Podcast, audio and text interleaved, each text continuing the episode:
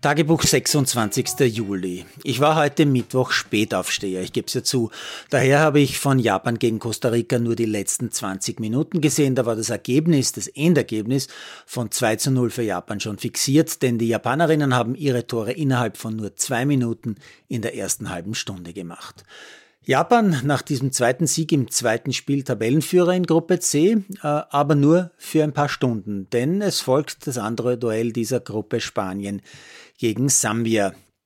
Über die Schützin des Führungstreffers, über Spaniens Nummer 3, Teresa Abellera, erfahre ich übrigens, dass diese Mittelfeldspielerin im ersten Match gegen Costa Rica zehn Vorlagen für folgende Torschüsse und zehn Flanken geschossen hat, die zu Torchancen geführt haben. Das nenne ich mal eine Spielmacherin. Und diese Teresa Abejera macht heute also per Superweitschuss genau ins Kreuzeck das 1 zu 0. Das 2 zu 0 ist dann wirklich außergewöhnlich, ebenso typisch spanisch, spielerisch, herausgearbeitet, aber auch ein bisschen ein Beispiel dafür, dass schon noch stimmt, dass bei vielen WM-Teilnehmerinnen bei den Torfrauen noch Luft nach oben ist. Klar, die Spanierinnen geben da mit Tiki-Taka, Kurzpass, Kurzpass, Chip, Kopfball, Tor, ja, geben Sambias Verteidigung eines, einiges aufzulösen, aber die Torfrau irrt ja auch im Strafraum ein bisschen herum, als hätte sie ein bisschen Angst vor dem Ball. Meine hier in diesem Tagebuch schon früh als Lieblingsspielerin genannte Salma spielt leider nur die erste Hälfte, ist auch nicht so auffällig wie im ersten Spiel. Ob sie leicht verletzt ist oder einfach nur geschont wird, äh, weiß ich nicht.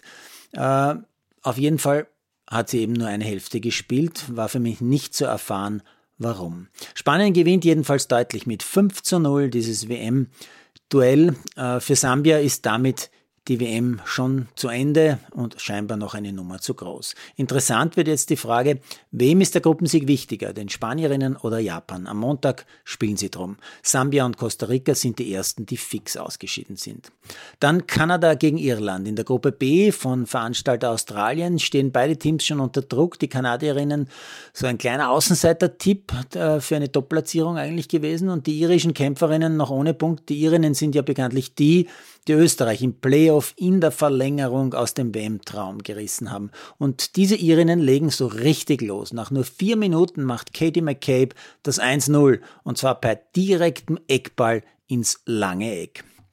In der fünften Minute der Nachspielzeit, also zu einem Unzeitpunkt aus Sicht der Irinnen, fällt der Ausgleich für Kanada. Noch dazu per Eigentor der Irinnen. Und auch nur acht Minuten nach der Pause erhöht Kanada, dreht also die Partie auf 2 zu 1. Und von diesem Schock erholen sich die Damen aus Irland nicht mehr. Es bleibt beim 2 zu 1 Sieg. Kanada auf gutem Weg, Irland so gut wie raus. Ja, und jetzt muss ich noch rasch die Frage eines Stammhörers beantworten, die da lautet, warum bin ich denn so negativ gegenüber den deutschen Damen? Naja, nachdem dieses Tagebuch meine ganz private Meinung wiedergibt und ich es bekanntlich liebe, ein bisschen zu überzeichnen, ein bisschen zynisch zu sein, ironisch zu sein und ein bisschen sarkastisch sogar zu sein, möchte ich wie folgt, natürlich wieder mit Augenzwinkern, folgendes antworten. Ich bin gelernter Ostösterreicher der alten Schule und das heißt, nachdem wir hier nicht von der D-Mark der deutschen Touris abhängig waren, mögen wir die Piefke nicht. Auch dann nicht, wenn plötzlich der liebe David Alaba beim FC Bayern auftaucht und andere bei anderen deutschen Großclubs und die Kronenzeitung von einem Tag auf den anderen umgeschwenkt ist. You know what I mean?